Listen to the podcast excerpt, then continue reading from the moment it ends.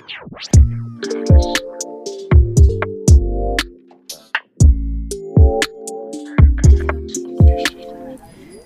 und herzlich willkommen bei unserer fünften Folge vom Podcast Raum und Stimme. Heute sind wir sogar zu dritt und reden zu dritt über Bewältigungsstrategien. Es ist dabei wichtig, erstmal vorauszuschicken, ganz viel davon ist natürlich auch unsere subjektive Erfahrung. Das heißt, es ähm, ist nicht unbedingt so, dass das jetzt für alle funktioniert oder dass wir irgendwie einen Königsweg gefunden haben, sondern es ist hier auch ganz viel Erfahrungsaustausch, der stattfindet. Äh, wir haben aber eben auch heute unseren Gast da. Und Melissa ist heute unsere Ex Expertin, wenn es um Bewältigungsstrategien geht. Sie ist 29 Jahre alt, ist die Tochter eines afroamerikanischen Vaters und einer deutschen Mutter und bezeichnet sich selbst als Afrodeutsche. Und seit 2017 studierst du hier an der Universität Münster und an der Fachhochschule Gesundheitswissenschaften und Pflege sowie Erziehungswissenschaften auf Lehramt für das Berufskolleg und hast aber vorher sogar schon eine Ausbildung zur medizinischen Fachangestellten absolviert.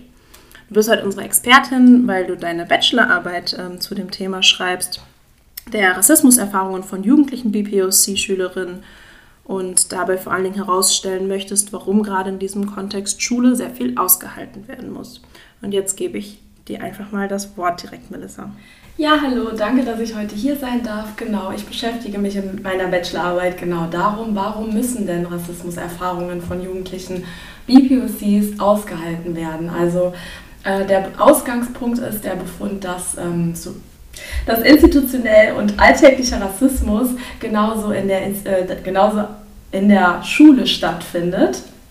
Und ähm, das zeigen sämtliche Studien und Expertinnen, die sich damit befasst haben. Und ähm, der Grund dafür ist, die Schule gilt als Lern- und Begegnungsort, wo natürlich Bildung als im Zentrum steht. Und der Zugang zu dieser Bildung wird aber ähm, vielen Kindern mit Migrationshintergrund verwehrt. Und ähm, diese internalisierten Denkmuster, äh, die sich verinnerlicht haben aufgrund äh, der Historie von Rassismus, zeigt sich natürlich auch hier in der Schule, dass äh, rassistische Bilder, Erzählungen auch hier reproduziert werden, unbewusst und natürlich dadurch sich eine Grenze etabliert und äh, diese Kinder zu anderen gemacht werden. Und ähm, sie erfahren Rassismus und haben ab einem gewissen Alter vielleicht erst die Sprache dafür, äh, Rassismus wirklich als diesen auszuzeichnen, als was er auch ist und ähm, ja, ihre Gefühle ausdrücken zu können. Und das ist nicht selbstverständlich, wenn man die Sprache einfach davon, dafür noch nicht hat und noch nicht entwickelt hat. Und deswegen, ähm, um die Gefühle sichtbar werden zu lassen was da tatsächlich ausgehalten werden muss, habe ich auf ein ähm, Konzept zurückgegriffen, ähm, welches in den US-Studien im Bereich Arbeit, Hochschule und Gesundheit äh, die vielfach untersuchten Mikroaggressionen bezeichnet. Und zwar sind äh, darunter kurz gefasst verletzende und herabwürdigende nonverbale Botschaften zu verstehen, die im Berufs- und Lebensalltag ähm, marginalisierte Gruppen erfahren. Und bildlich betrachtet kann man sich das so vorstellen, dass es sich um kleine und große, subtile und offensichtlich erlebte Seitenhiebe handelt, die Menschen, ähm, also BPOCs, tagtäglich oder vielleicht in längeren Abständen aushalten müssen.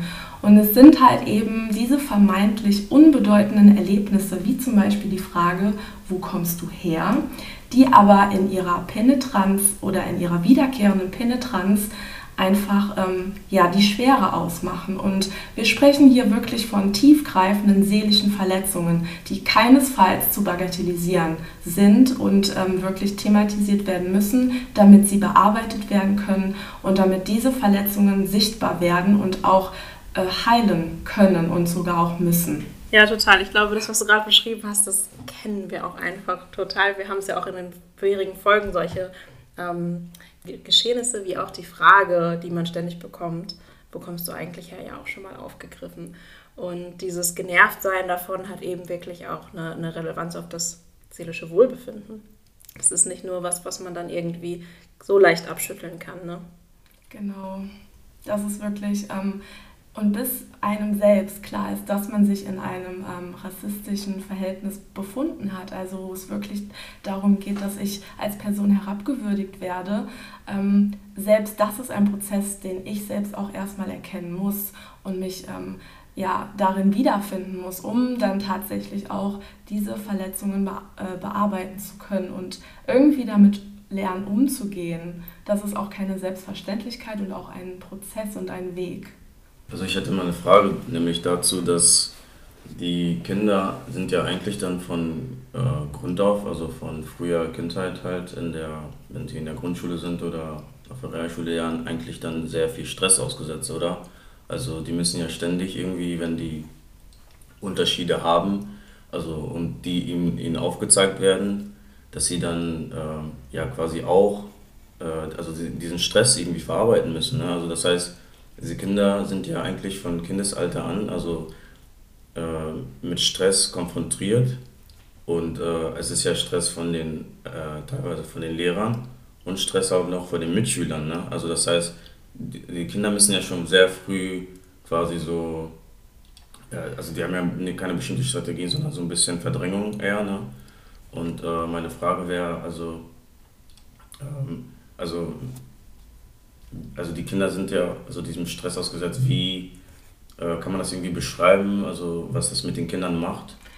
Das, was du ansprichst, emotionaler Stress, das möchte ich nochmal aufgreifen, weil das ist hier an dieser Stelle sehr, sehr wichtig. Wir sprechen hier von diesen ähm, Mikroaggressionen, also das wirkt sich als emotionale Gewalt aus und es löst emotionalen Stress aus. Und das ist gerade im jungen Alter sehr, sehr schwerwiegend, da, daher, dass sich die Persönlichkeit ja noch entwickeln muss und Kinder ähm, können sich nicht wehren können, sie nicht, äh, können das nicht artikulieren und das beschreiben, was hier gerade passiert.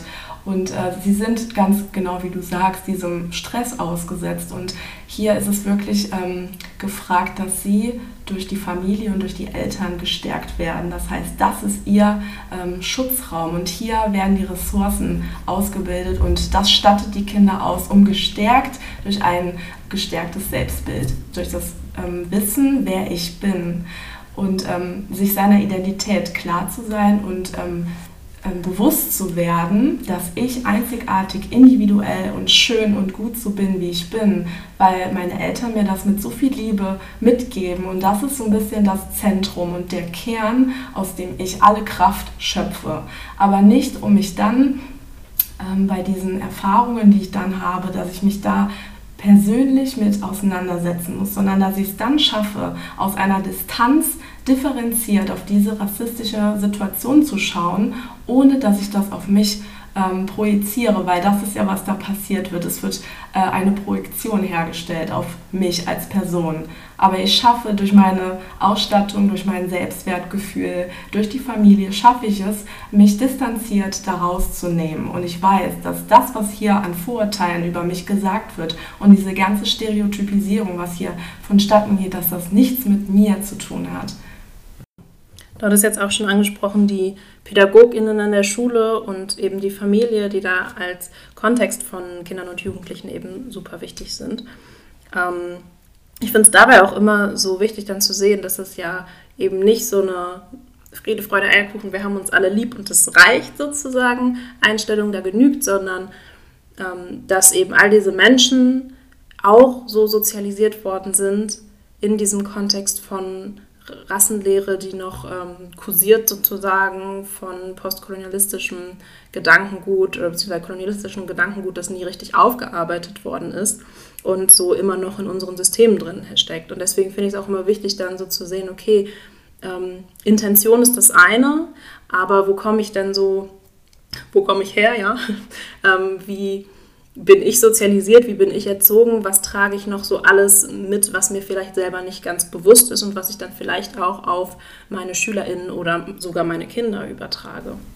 Ganz genau. Also hier sprichst du auch einen wichtigen Punkt an, weil ähm, ich bin angehende Lehrerin und es ist fundamental wichtig in meiner Lehrerausbildung genau das vermittelt zu bekommen, dass ich mir meiner internalisierten Denkmuster auch bewusst werden muss. Wie du schon sagst, ich muss wissen, wie bin ich sozialisiert?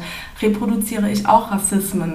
Und wenn ja, wie, wie wirkt sich das aus? Und ähm, ich stehe vor einer riesigen Herausforderung. Ich habe eine unfassbar tolle, diverse Heterogenität in den Klassen, ähm, den, ja, wo ich davor stehe und ähm, wirklich jedes einzelne Individuum kennen muss und wissen muss, ähm, in welcher Lebensrealität steckt diese Person. Und ich muss mich interessieren und ich muss wissen, ähm, ja, in Anführungszeichen, wo kommen diese Kinder her?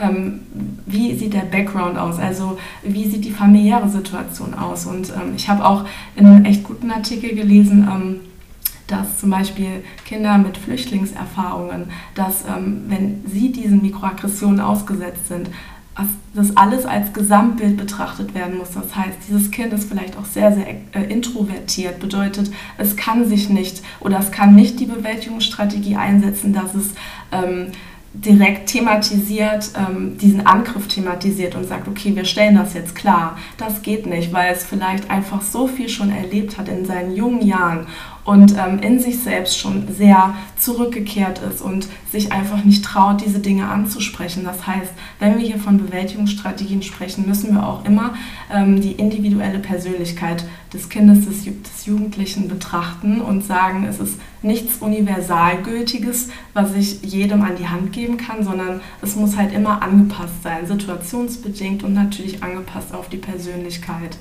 Ich finde es dann auch total wichtig, weil man ja gerade so oft gespiegelt bekommt, ja, da bist du aber auch zu sensibel. Und das war doch nicht so gemeint. Und privat ist der ganz nett und solche Sachen. Ähm, sollten wir gleich vielleicht auch nochmal auf Beispiele für Mikroaggressionen eingehen. Und dann auch nochmal genau auf die Bewältigungsstrategien zu sprechen kommen. Denn Carlos hat eben auch schon Verdrängung angesprochen. Das finde ich auch ganz wichtig, ist natürlich, also relativ offensichtlich, kein guter Bewältigungsmechanismus, weil man sich ja nicht mit der ähm, Substanz, mit dem Problem beschäftigt. Aber ich finde es auch so, so nachvollziehbar, weswegen man es von sich wegschieben möchte. Weswegen man das Problem und diese, diese Vorwürfe, mit denen man irgendwie konfrontiert ist, die Vorurteile, weswegen man die ignorieren möchte. Denn ähm, es gibt dann auch so Begriffe zum Beispiel wie White Passing oder äh, Whitewashing, wenn Personen, die Person of Color sind, vielleicht von außen auch ein Stück weit Entscheidung haben, wie sie wahrgenommen werden, weil sie zum Beispiel Locken glätten und dann werden sie als weißer in Anführungsstrichen wahrgenommen. Und dass eben so ein Prozess von Whitewashing auch passieren kann als, ähm, ja im Prinzip verdrängt es ja das Problem, es ist eine, eine reine Assimilation, um Problemen aus dem Weg zu gehen, aber dass es eben auch eine ganz äh, wirksame Strategie tatsächlich sein kann, wenn man gerade nicht die Kraft hat, Dinge offen anzugehen. Ähm, oder auch Code-Switching, das bezieht sich dann vor allen Dingen auch so auf Sprachduktus, was, glaube ich, vor allen Dingen in den ähm, USA sehr wichtig ist, weil es da nochmal so einfach im Englischen ist ja ein Riesenland, äh, sehr viel Slang-Unterschiede so auch gibt. Und was ich hier vor allen Dingen von Leuten kenne, die einen Akzent haben, weil Deutsch ihre zweite Sprache ist und sich dann diesen Akzent abtrainieren, was ich auch immer super traurig finde, weil das ja auch ein Teil von ihm ist, aber sie so eben als irgendwie professioneller, und deutscher wahrgenommen werden. Äh, aber lass uns vielleicht einmal auf Beispiele für Mikroaggressionen. Magst du nochmal für die einzelnen Kategorien da äh, sagen? Gerade für die ZuschauerInnen vielleicht, die das selber erfahren und sich jetzt so denken, okay, gehört das jetzt aber schon dazu? Genau, also zum Beispiel hatte ich ja angesprochen, dass ähm, man einmal im Kontext von Mikroaggressionen dann entweder von den bewussten Mikroangriffen sprechen kann und ähm, Bewusste Angriffe sind aber auch verbunden mit Gewalt, also Gewalt, die ausgeübt wird. Ähm, ja, was aber natürlich auch in Schulen stattfinden kann. Ähm, aber viel eher ist hier zu beobachten, dass es sich um unbewusste Mikrobeleidigungen oder Entwertungen handelt. Das heißt, ähm, ich kann eigentlich schon davon ausgehen, wenn ich die einzige schwarze Person in der Klasse bin, die zum Beispiel von einem Vertretungslehrer gefragt wird, als einzige Person nach meiner Herkunft, dann ähm, fühle ich mich schon nicht mehr zugehörig. Also ich werde, es wird erwartet, es wird ähm, ähm, ein fremdes äh, oder den Vertretungslehrer ein fremdes Land äh, benannt ähm, und ich werde nicht hier verortet. Also bis dahin dachte ich vielleicht, ich gehör, gehöre hier zu meiner Klasse, zu meinen MitschülerInnen, ähm, ich gehöre in das Dorf, wo ich hier in Deutschland lebe und natürlich letztendlich zu Deutschland. Aber dadurch wird mir nochmal vor Augen äh, geführt, hey, ähm, nee, also ich glaube nicht, dass du deutsch bist und dass du hierher gehörst. Also das ist in meinen Augen auf jeden Fall schon eine massive Entwertung und äh, mir wird die Zugehörigkeit abgesprochen. Und ähm, das ist genau das Problem. Also das ist ja genau diese vermeintlich neugierige Frage, die so viel zeigt und so viel äh, reproduziert. Und ähm, genau, das schulische Personal muss sich dessen einfach unbedingt bewusst werden. Und in der Selbstbeschreibung von Schule, die wirklich Bildungszertifikate verteilt und über so eine Deutungshoheit verfügt, ist es super, super wichtig, wirklich ähm, hier genau hinzuschauen, was hier passiert, alltäglich, alltäglicher Rassismus, ähm, der die Jugendlichen in ihrer Persönlichkeit so massiv ähm, erschüttert und sie gerade ja noch in ihrer Identitätsfindung sind und sich die Frage stellen, wer bin ich eigentlich und gehöre ich hier hin? Und mit solchen Fragen oder ähm, in Schulbüchern, wenn, wenn wirklich über Kolonial Kolonialismus erzählt wird und es wirklich ständig nur um die Eroberungen durch EuropäerInnen geht. Eroberung ist ja auch schon ein schwieriges Wort oder Entdeckertum oder sowas wird dann Ganz auch häufig genau, also benutzt. Sprache, also wie Sprache hier verwendet wird in diesem Kontext. Das muss man sich einfach, es, es geht um Bewusstwerdung. Es geht wirklich ganz klar um Bewusstwerdung und ähm, ja, wirklich darüber zu sprechen, dass diese Sprachpraxis, diese normalisierte Sprachpraxis, diese ganzen rassistischen Bilder reproduziert und einfach so nicht weiter angewendet werden darf. Das geht nicht. Und da steckt ja auch eine Gewalt drin, wie du es eben genannt hast.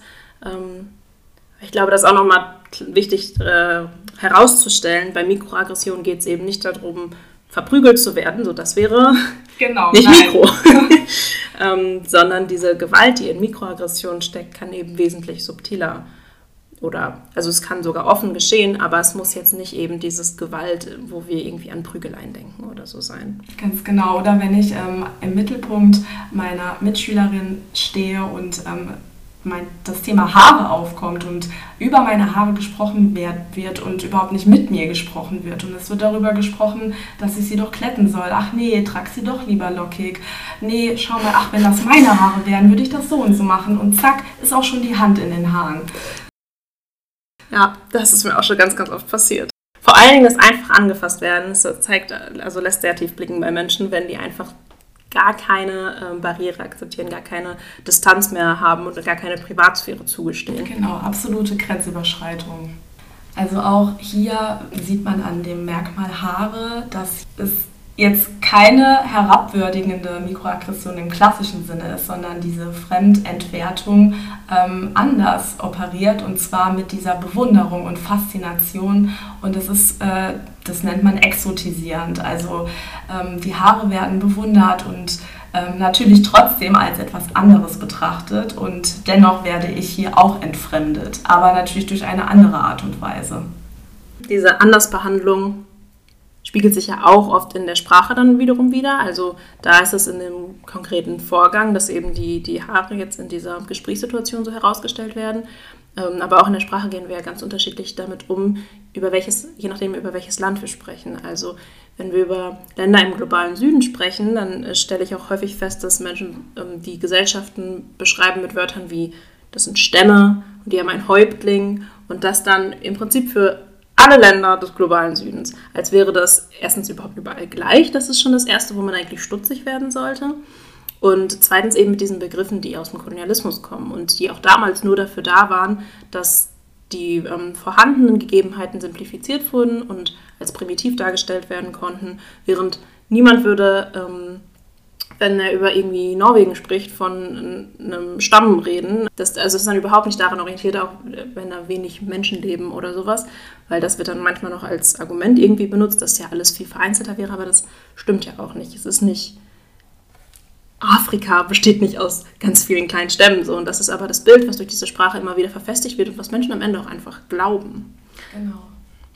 Ähm, okay, jetzt würde ich sagen, wir haben ganz viel über Probleme geredet reden wir noch ein bisschen genauer über die Bewältigungsstrategien, mit denen du dich eben auch beschäftigst. Ja, genau. Reden wir über Bewältigungsstrategien. Äh, was kann ich denn jetzt tun, wenn ich Rassismus erfahre? Weil ich bin nicht komplett hilflos. Aber klar, es löst auf jeden Fall ein Ohnmachtsgefühl und eine Hilflosigkeit aus.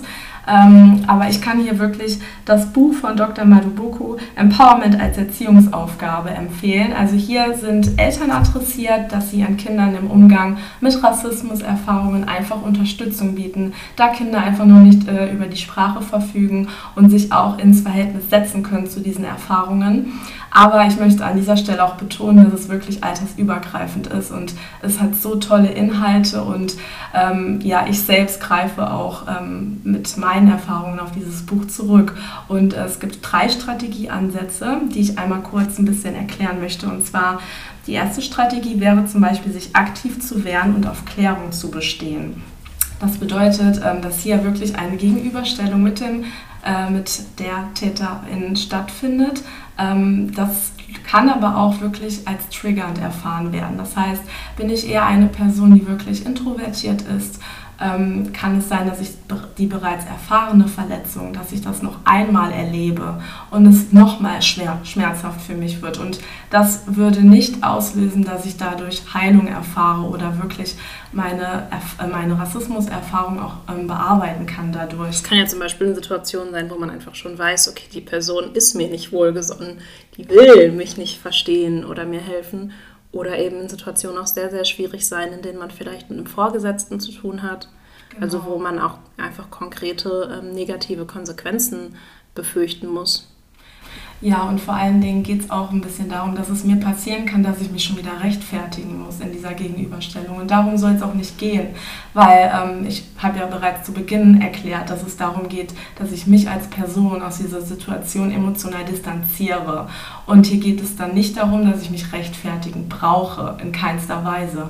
Und da sehe ich zum Beispiel den zweiten Strategieansatz als ähm, angebrachter oder für etwas sinnvoller, und zwar die selbstentwickelten Gegenstrategien fördern und zulassen. Das heißt, wenn ich schon für mich Strategien entwickelt habe, wie zum Beispiel, wie ich meine Gefühle darüber ausdrücken kann, also dass ich andere Ausdrucksformen gefunden habe in der Kunst, in der Musik, ähm, Theater, wie auch immer, dass ich dann wirklich auch ähm, Verbündete habe, also selbst ausgewählte äh, Communities, aber auch in Peer Groups, wo ich genau weiß, dass Menschen hier sensibel sind für meine Rassismuserfahrungen, weil wir alle das Gleiche teilen, werden dadurch meine Strategien, die ich schon mitbringe, auch hier nochmal gefördert und ähm, auch zugelassen. Ich traue mich, ich traue mich, ähm, sie auszudrücken und ähm, ja, erfahre nochmal viel Selbstwertgefühl oder viel Selbstbewusstsein. Ich werde viel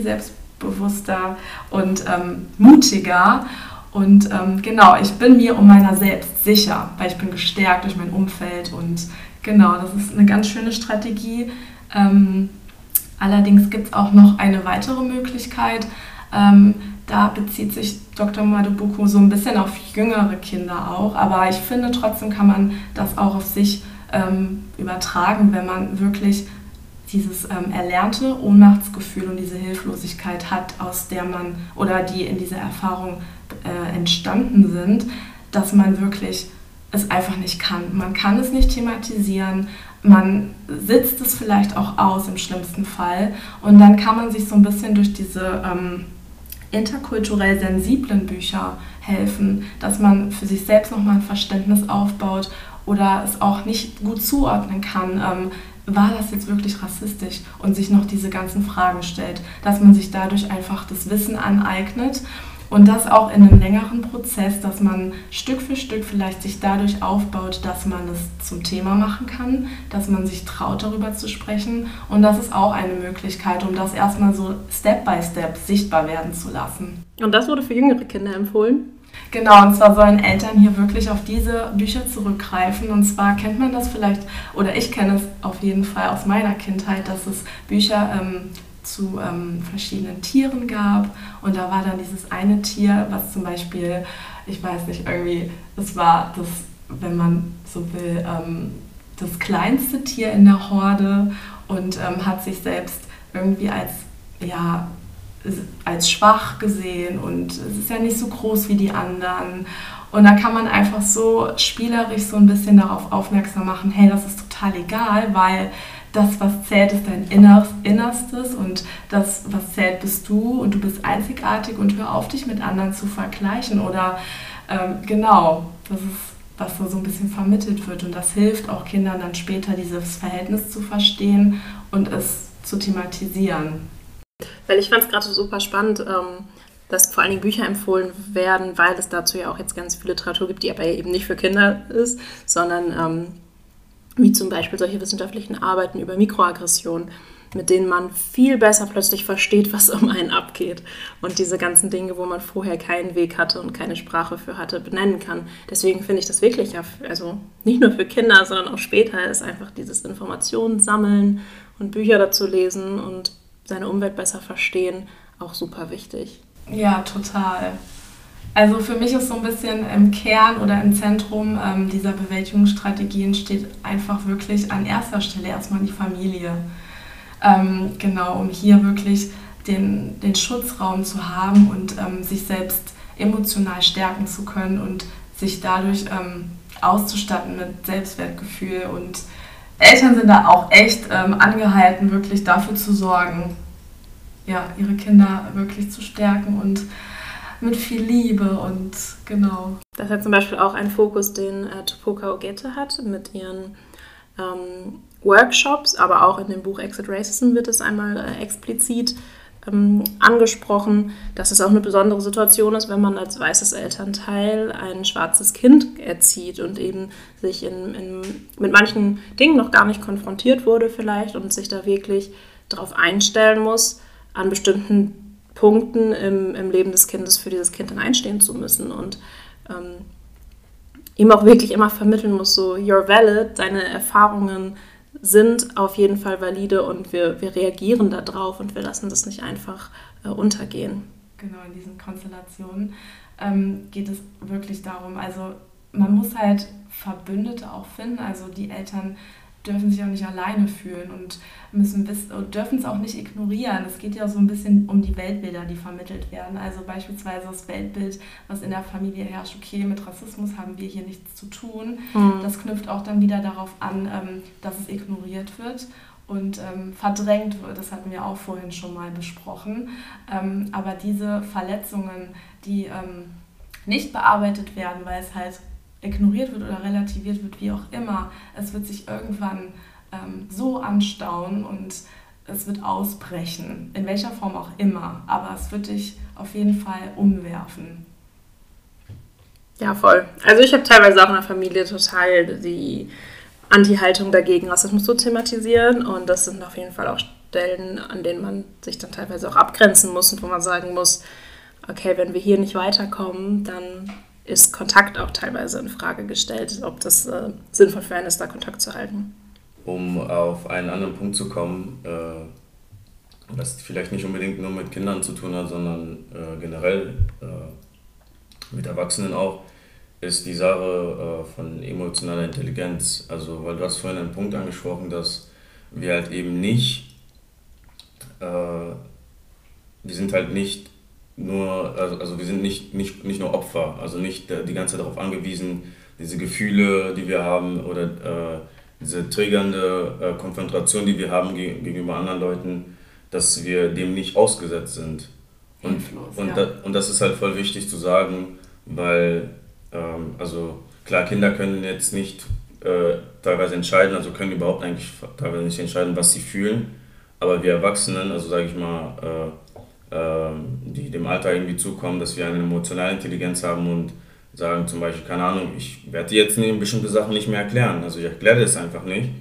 Oder sich dessen, also seine Fähigkeiten, finde ich vor allem als POC bewusst werden, dass man sie kann und sie auch zeigen. Also, und dass man teilweise, was ich irgendwie wichtig finde oder auch in den letzten Wochen und Monaten gelernt habe, oder ist, dass man Klar, man hat diese emotionalen Verletzungen, man hat diese Konfrontation jedes Mal und in so vielen verschiedenen Formen, dass es irgendwie schon der Ausmaß von diesen Sachen, äh, von den Konfrontationen ist halt so riesig mittlerweile.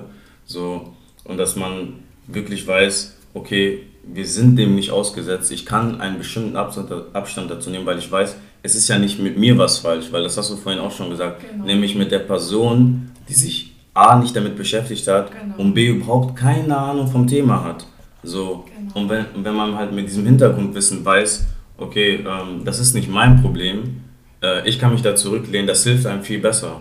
Also dann verstehst du auch so bestimmte Mechanismen und weißt, scheiße, mit mir ist ja gar nichts falsch. Also die Person, die jetzt versucht, mich damit zu konfrontieren, zu sagen, äh, du bist so und so, du hast das und das gemacht, dann weißt du genau, nein, also ich bin nicht das Problem, sondern du, du hast dich nicht damit beschäftigt, du weißt nicht über das Thema Bescheid, weil ähm, wir hatten das in einer Folge schon angesprochen und Silvia hatte das auch erwähnt, dass POC-Menschen, und das finde ich so bewundernswert, sind die Menschen, die das die ganze Zeit machen, also diese Arbeit auch. Es gibt ja auch Menschen, die, äh, die gehen ja in den Räu in weißen Räumen, wo die auch äh, Workshops machen für weiße Personen, für weiß gelesene Personen. Und ich finde das einfach so mutig und krass. Und äh, um auf den Punkt halt der emotionalen Intelligenz halt zurückzukommen, so halt, dass wir nicht unseren Gefühlen so, äh, also ausgeliefert sind. Also genau, also das ist dein emotionaler Schutzraum auch. Das heißt, ähm, du bist in dir gesichert, gefestigt, du weißt ähm, um deine eigene Identität und fühlst dich mit ihr auch in, im Einklang und du weißt um deine Person selbst. Und deswegen wirst du dann auch den Schritt gehen und sagen, okay, ab jetzt setze ich zum Beispiel auch voraus, dass ich das N-Wort nicht nochmal erklären muss. Ja, und voll. Ja, das ist einfach jetzt Fakt. Ja. Das ist auch, äh, dass ich voraussetze, dass äh, wir ähm, Begriffe verwenden wie LGBTQ beispielsweise. Ja. Und äh, dass ich dann nicht nochmal von vorne anfange und sage, okay, ich muss jetzt erstmal nochmal ähm, das Pferd von hinten aufrollen. Warum können wir nicht mehr über diese Begriffe sprechen? Nein, es ist wirklich echt irgendwie einfach Schluss. Damit. Es ist auch wahnsinnig kräftezehrend. Und es ist einfach, ja, wie kann das das hier beschrieben? Es ist Bildungsarbeit, die umsonst gemacht wird. Und ich bin nicht dafür verantwortlich, dass andere Personen sich weiterbilden. So, ich bin nicht deren Recherchequelle oder deren Lehrerin. Unbezahlt, muss man ja auch immer dazu sagen. Es ist genau. Arbeit und die wird nicht bezahlt, sondern das wird einfach gefordert. Und was ich in den letzten Wochen auch super anstrengend fand, ähm, und damit meine ich ist ja ein Podcast, der wird ja aber noch immer gehört. Wir sind gerade ja noch in dieser großen ähm, Phase der medialen Aufmerksamkeit ähm, nach dem äh, Video über George Floyd, über sein, sein, ja, seine Exekution, muss man eigentlich sagen, ähm, die komplett gefilmt worden ist und woraufhin die Black Lives Matter-Bewegung auch in Deutschland sehr viel präsenter war. Und im Zuge dieser medialen Aufmerksamkeit wurde vor allen Dingen viel fast schon gefordert, dass schwarze Menschen oder POC jetzt alle ihre Verletzungen offenlegen. Zeig uns doch mal, was, was ist denn dir alles passiert? So, und das, das hat mich so, so aufgeregt. Und man hat auch immer wieder erwartet, dass man auch bei Null anfängt. Es gibt jahrzehntelang schon gesellschaftswissenschaftliche Forschung zu diesen ganzen Phänomenen. Die Historie, da gibt es auch mehr als die ja nur weiße Geschichte, sozusagen nur die weiße Aufarbeitung, sondern es ist in verschiedenen Bereichen einfach schon so lange da und jetzt wird erwartet, dass man irgendwie bei Null anfängt und doch mal ein bisschen damit anfängt, ja, was tut dir eigentlich weh? Und das ist unfassbar persönlich. Das muss ich niemandem erzählen, mich einfach so fragt und erst recht nicht Leuten, die ich gar nicht kenne. Und das fand ich sehr, sehr schwierig, wie es auch dann geframed wurde, als quasi schwarzen Problem. Denn es ist ein gesellschaftliches Problem. Es ist nicht unsere Aufgabe, als von Rassismus Betroffene Rassismus abzuschaffen, weil er für uns scheiße ist, sondern es ist die Aufgabe einer Gesellschaft, die sich als weltoffen und als fair und ähm, ja, so, so, betrachtet und die Menschenwürde hochhält. Es ist die Aufgabe einer solchen Gesellschaft und aller Menschen, die dieser Gesellschaft angehören, gegen Rassismus einzustehen. Und dazu gehört vor allen Dingen, sich selbstständig über Rassismus zu informieren. Ja, und ähm, das ist ein sehr, sehr schöner Punkt, den du beschreibst, um wirklich nochmal das Verständnis ähm, zu betonen oder zu sagen, dass es eine gesamtgesellschaftliche Aufgabe ist. Und ähm, das möchte ich ganz gerne nochmal an die Rassismus-Erfahrung anknüpfen, weil ähm, es geht auch nicht darum zu sagen, erzähl doch mal, was, was hast du denn erfahren oder was hat dir wehgetan? Weil das, was ich erfahren habe, ist nicht nur mein Problem, denn es ist auch dein Problem. Es ist das Problem aller. Und ich möchte hier auch nochmal sagen, dass es ähm, wichtig ist, dass Menschen, die ähm, mir nahestehen und für mich da sind als Freund, Freundinnen, dass sie auch wissen, wenn ich Rassismus erfahre, dann ähm, ist es auch etwas, was dich beschäftigen sollte.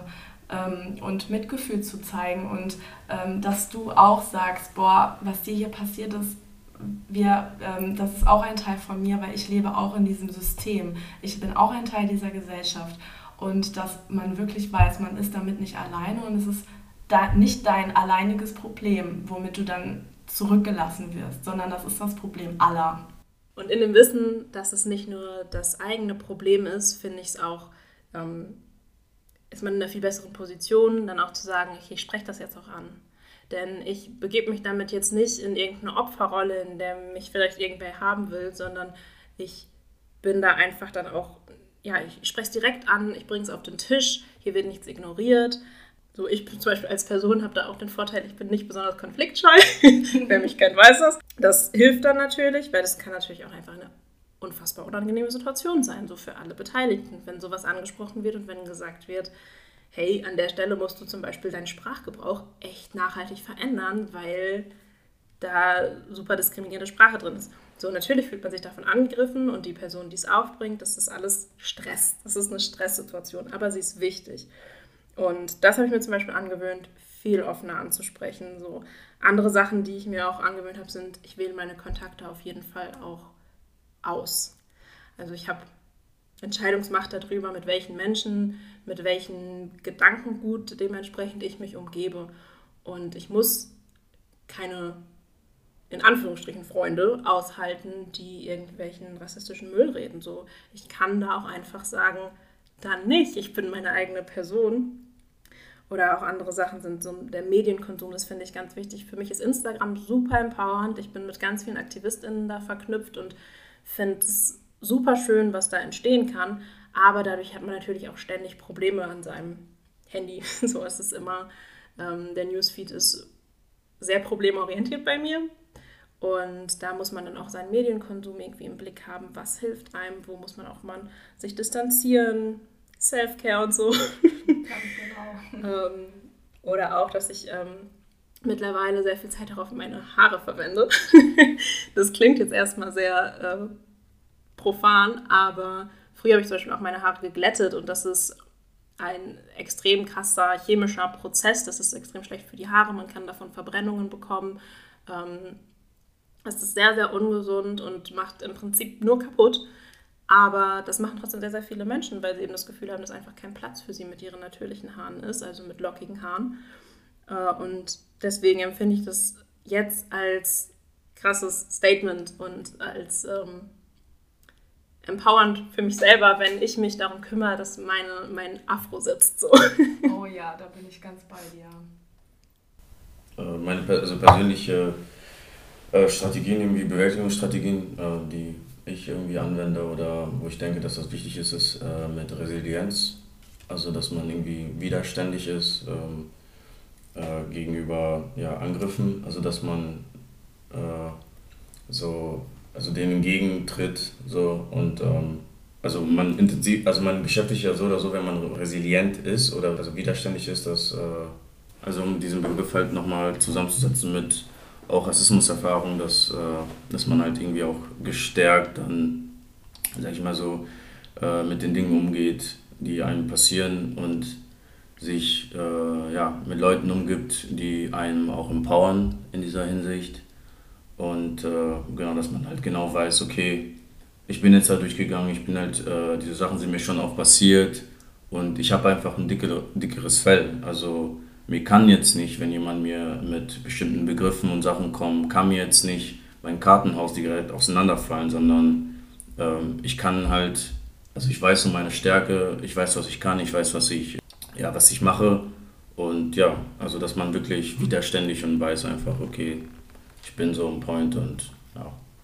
Genau, das knüpft ja sehr schön daran an, als ich sagte, ähm, dass man sich seiner Person bewusst ist und sich dessen klar ist, ähm, was ist meine Identität, wer bin ich und ich weiß, wer ich bin und ich weiß, was ich kann und genau das strahlt das nämlich aus, dass du einfach so eine enorme Widerstandskraft äh, entwickelt hast, dass du darüber stehst, dass du diese aus der Vogelperspektive dich aus dieser Situation als Person herausnehmen kannst und äh, kritisch diese Situation betrachten kannst und dir in dem Moment eigentlich denken musst, okay, es tut mir echt leid, wenn ihr wirklich so einen geringen ähm, so ein geringer, dass euch einfach das Wissen fehlt, ähm, um dann Behauptungen aufzustellen, Vorurteile, Stereotype.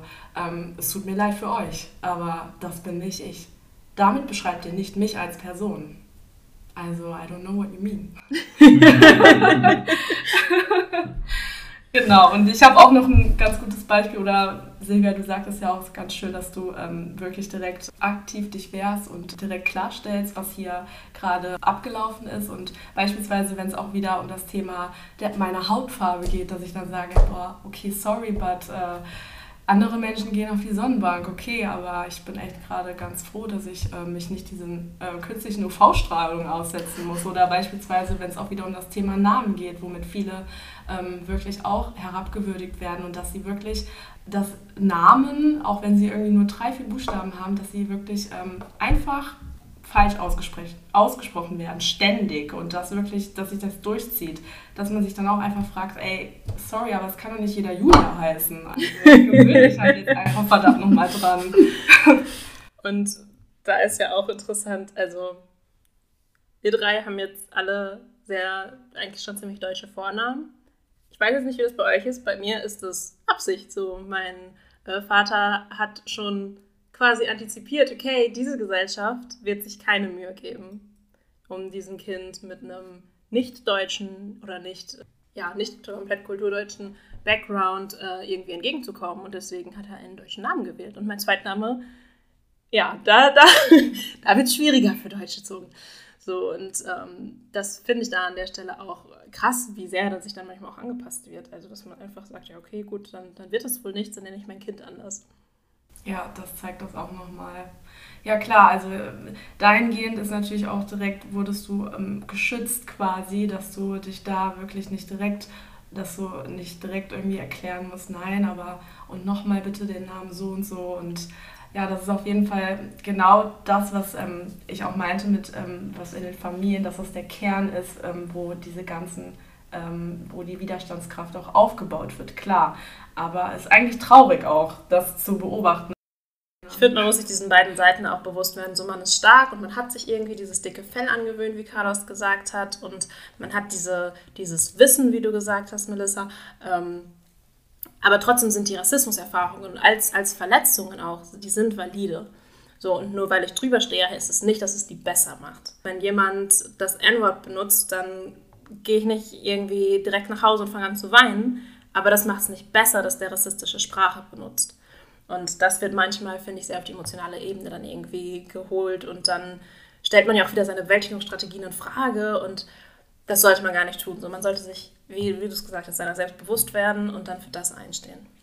Genau, und weil wir einfach den Status quo haben, dass sich Rassismen immer noch in unseren Strukturen befinden und dass es natürlich auch gesetzliche Regelungen nochmal äh, geben muss, bis das alles abgebaut wird, haben wir aber ähm, bis dahin die Möglichkeit, auf diese Strategien zurückzugreifen. Aber natürlich wäre es das Allerschönste, wir bräuchten einfach irgendwann auch nicht mehr Bewältigungsstrategien. Total. Möchtest du noch ein Schlusswort oder war das schon ein Schlusswort? ich würde sagen, ähm, das wäre schon mit meinem Schlusswort, genau. Also Rassismus determiniert nicht mein Leben und ich bin dem nicht machtlos und hilflos ausgesetzt. Ähm, genau, ich habe Strategien, ähm, wie ich damit umgehen kann und auch soll und es besprechen muss und zum Thema machen muss. Und es ist einfach ganz wichtig, dass es nicht bagatellisiert wird und wie du vorhin auch sagtest, Silvia, ähm, so nach dem Motto, stell dich mal nicht so an und ähm, das war doch nicht so gemeint. Nein, es war so gemeint und es ist auch nicht okay. Also wir sprechen jetzt darüber und wir wollen das einfach ein für alle Mal klären und ähm, genau. Sehr schön. Vielen Dank für das Gespräch, Melissa. Ähm, wir packen für unsere Zuhörenden noch das Buch, über das du gesprochen hast, und auch noch ähm, Literatur zu Mikroaggressionen in die Show Notes und hoffen, ihr hört nächstes Mal wieder rein. Ja, danke, dass du da warst. Vielen Dank.